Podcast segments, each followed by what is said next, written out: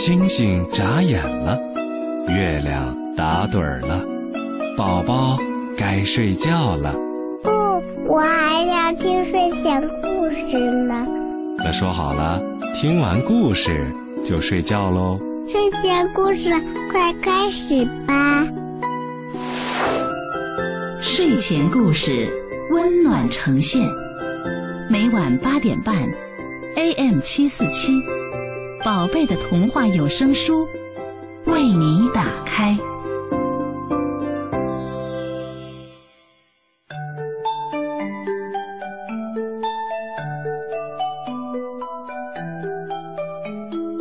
小朋友们，晚上好，欢迎收听睡前故事。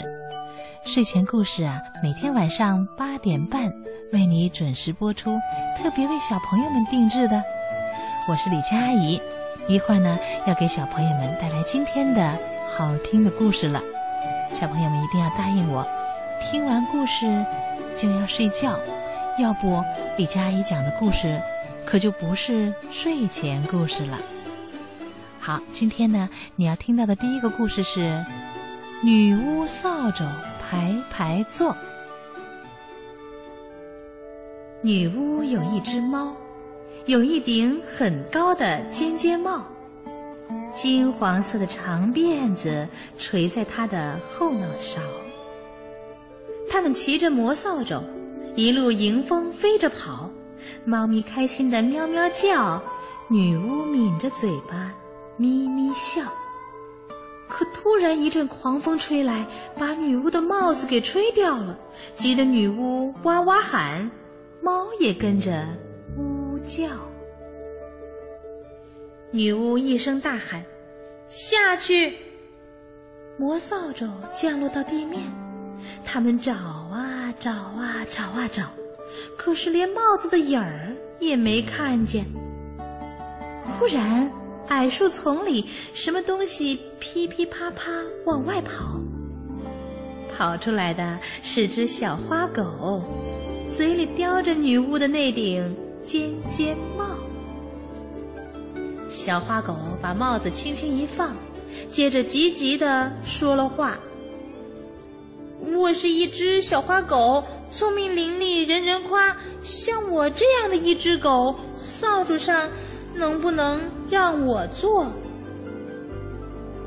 女巫说：“好，好，好，坐，坐得下。”小花狗马上爬上扫帚，女巫拍拍扫帚，呜，它们就飞走了，飞过森林，飞过稻田，大家一路嘻嘻哈哈，大风呼呼的迎面吹，小狗开心的摇尾巴。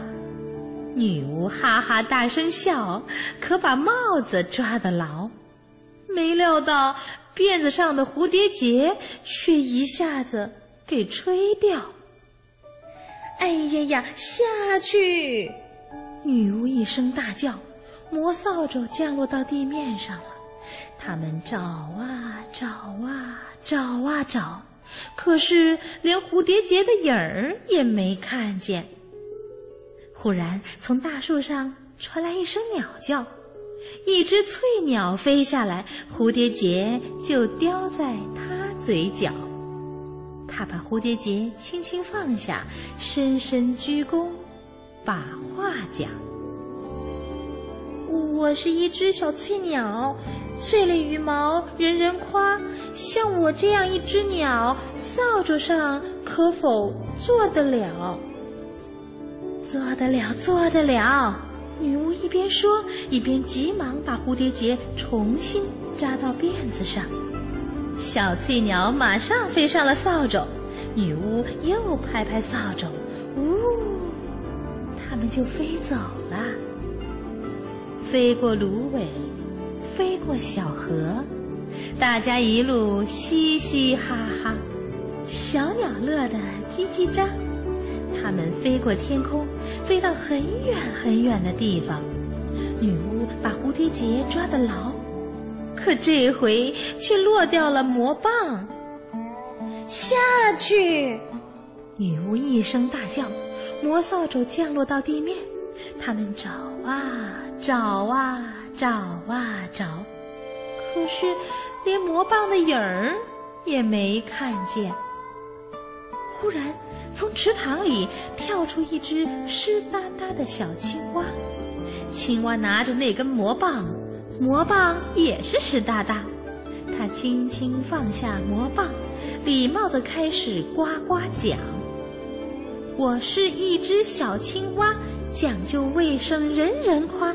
像我这样的一只青蛙，扫帚上可否坐得下？坐得下，坐得下。”女巫一边说，一边急忙地用她的外套擦干那根魔棒。小青蛙马上跳上扫帚，女巫又拍拍扫帚，呜，它们就飞走。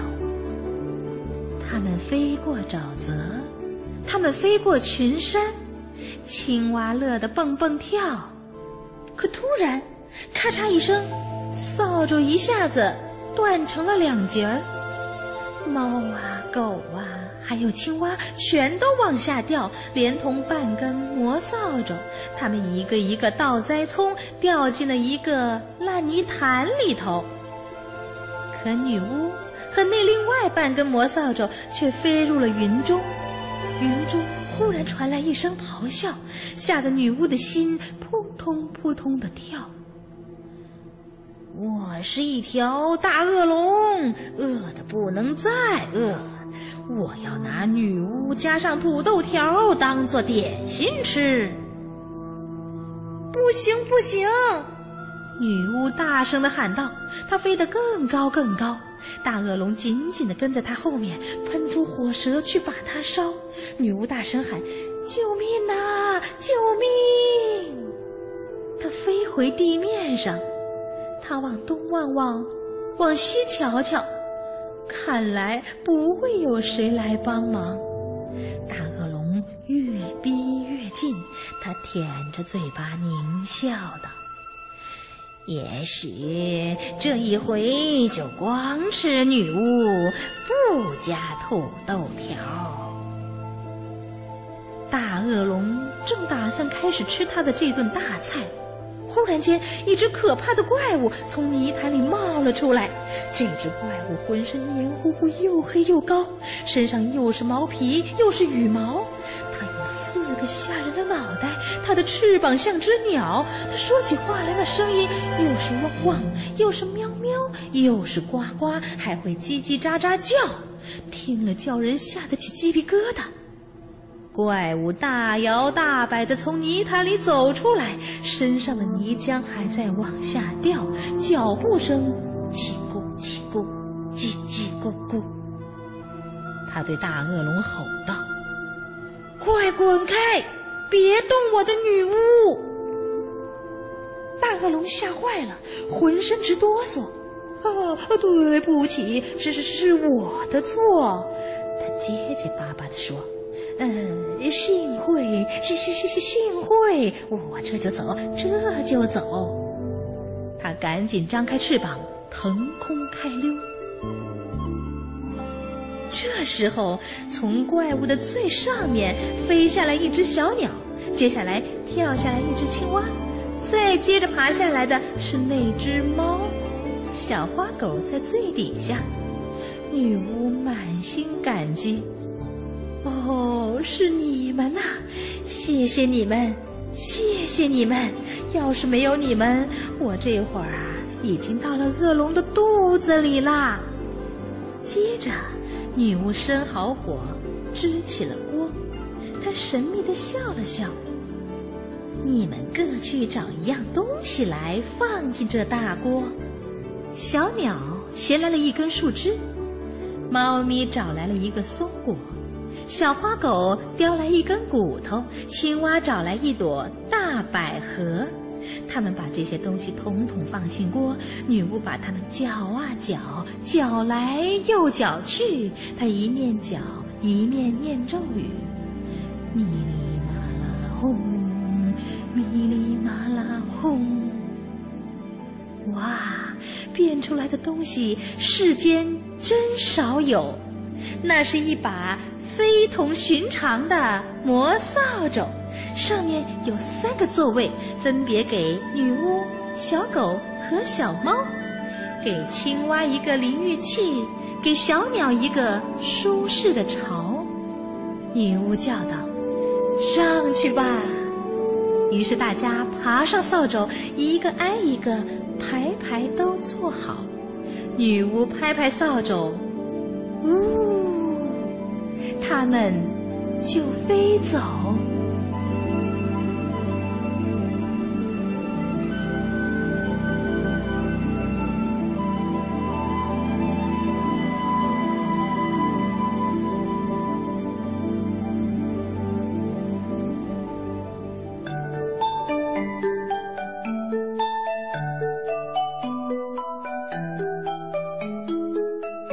小朋友们，才你听到的故事是《女巫扫帚排排坐》，有意思吧？这个故事啊，是选自外语教学与研究出版社出版的《聪明豆》系列绘本当中的一本。好了，孩子们，欢迎接着来听睡前故事。下面呀，要给你讲一个小故事，《小雨滴的心事》。一片乌云飘过来，叶子对花儿说：“瞧，就要下雨了。”花儿点了点头。突然，呜，有谁在哭？叶子和花儿左看看，右看看，不是小草，也不是小虫，原来是小雨滴。小雨滴正坐在花瓣上哭呢。花儿问他：“小雨滴，你为什么哭啊？从天上飘下来旅行，不高兴吗？”小雨滴抹了抹眼泪：“每次都是这样，我每次从云彩上跳下来，不是落在花草上，就是落在田地里。”叶子一听问了：“那你不高兴跟我们玩吗？”我想回家去。你的家在哪儿啊？在大海里呀。叶子眨了眨眼，花儿摊了摊手。他们知道大海在很远很远的地方。乌云在头顶说：“小雨滴，我回去了，记得玩够了回到天上来呀。”小雨滴又哭了：“我不想去天上，我想回家。”花儿拉住风的衣襟，风姐姐，你送小雨滴回家吧。风摆了摆手，我要去田野，我不去大海。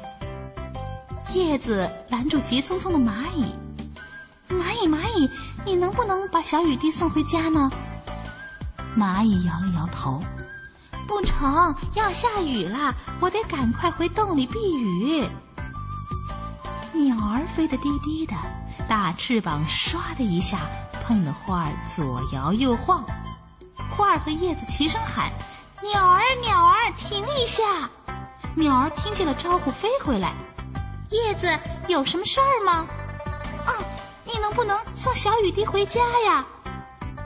鸟儿看了看小雨滴，皱了皱眉。可是我怎么带你呢？我的翅膀要飞翔。脚要落在树枝上歇息。叶子难过的低下了头，花儿也很失望，小雨滴又哭了。花儿想了想，你带上我吧，我拖着小雨滴。鸟儿听了花的话，嗯，可是你离开花枝就会枯萎的。叶子也说。是啊，是啊，花儿，你离开这里就再也回不来了。花儿看了看叶子，拍了拍花枝，没关系，这样就可以把小雨滴送回家。我还顺道去看看大海呢。于是，鸟儿把花儿折下来，叼着它向大海飞去，飞过许多高山，飞过许多田地，飞过许许多多的城市。小雨滴高兴的叫着，一个跟头就翻进了海里。啊，大海，我的家！花儿也跟着跳了下去。好美的大海呀！小雨滴，等等我！花儿、小雨滴，还有很多浪花，欢快的笑着跳着，笑声传得好远好远，连叶子都听见了呢。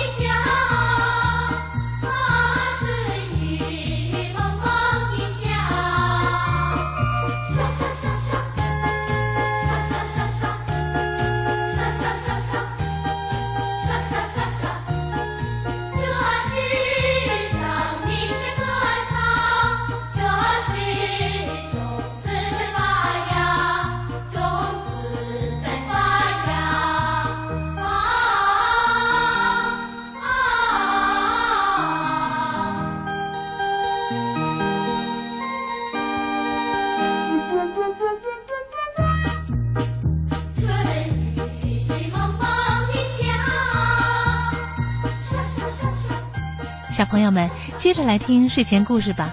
下面呢，我们要来听淘气包埃米尔的故事了。这个男孩是一个罕见的淘气包，把自己的妹妹当国旗升到旗杆顶，把猪血扣在爸爸头上，把青蛙放进送咖啡的篮子里。无论他走到哪里，都要把那个地方弄得是鸡飞狗跳，不得安宁。可是他并不坏。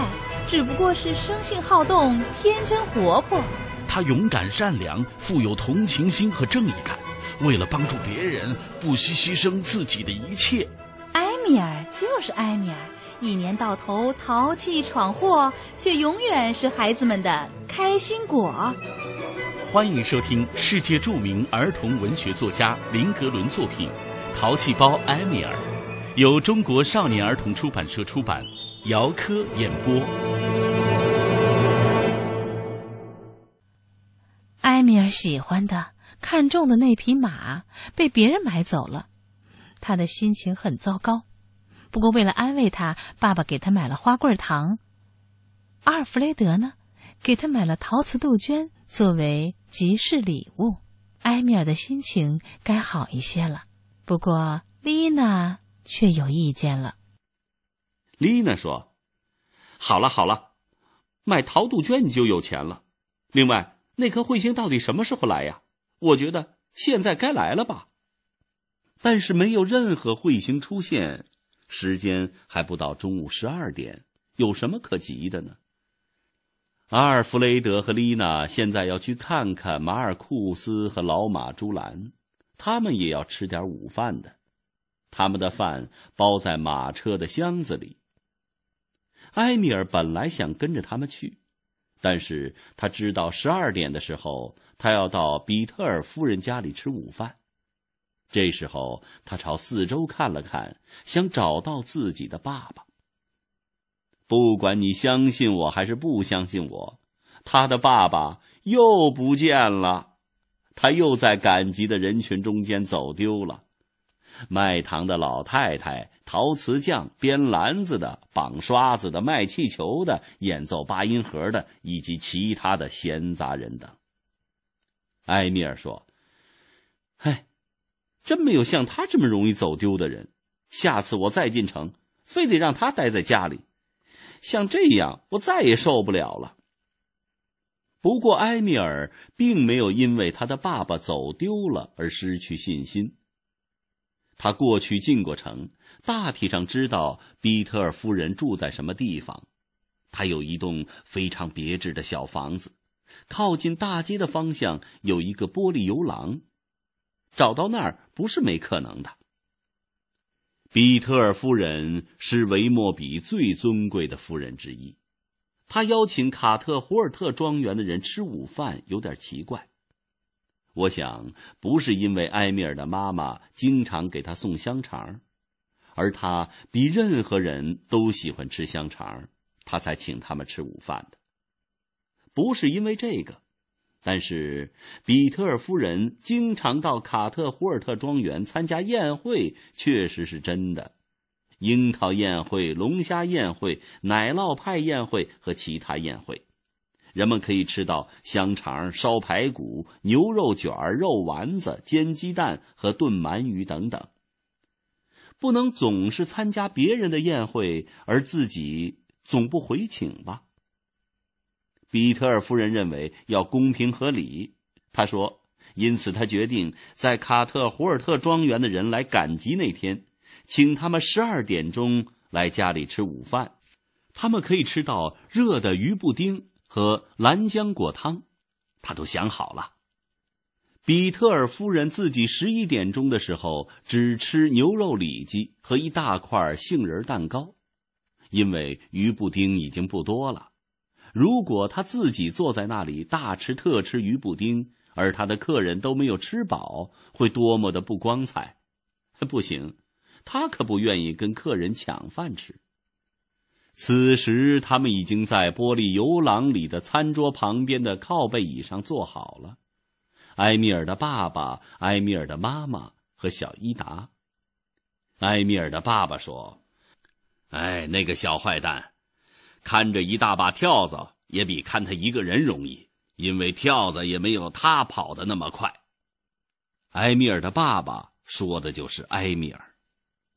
埃米尔的妈妈想立即就出去找自己的小儿子，尽管埃米尔的爸爸向他保证，他早已经找遍了。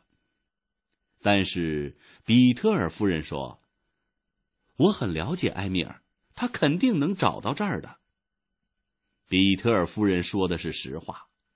眼下埃米尔正走进他的大门，眼前出现的情况引得他驻足观看。紧靠比特尔夫人旁边的一栋带花园的漂亮房子里，住着本市市长。在花园的苹果树林里，有一个小男孩正在踩高跷，那是市长的小公子高特弗里德。他看见了埃米尔，这时候他一下子头朝下栽到了丁香花丛中。如果你试过踩高跷，你就明白为什么了。那高跷那么高，两只脚只踩在很小的凳子上，要保持平衡非常的不容易。但是高特弗里德立即从树林里站出来了，好奇的看着埃米尔。当两个秉性完全一样的小男孩第一次相遇的时候，他们的眼睛立即亮了起来，就像点了一盏灯。高特弗里德和埃米尔相互看着。平静的微笑着，高特弗里德说：“我想要一顶像你那样的帽子，我能借来戴一戴吗？”埃米尔说：“好吧，但是你得把高跷借我玩一下。”高特弗里德认为这是合情合理的交换。行，不过我不相信你能踩它，因为高跷特别的难踩。埃米尔说。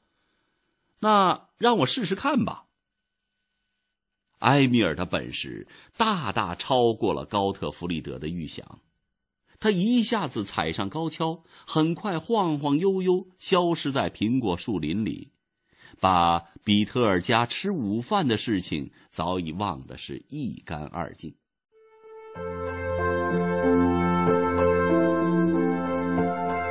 瞧，淘气包埃米尔到底。把去参加宴会的事儿给忘了，因为有更让他感兴趣的事情做呀。后面又会有什么故事发生呢？小朋友们，欢迎接着关注淘气包埃米尔的故事。好了，今天的睡前故事就听到这儿了。听完故事啊，你该睡觉了。祝你晚安。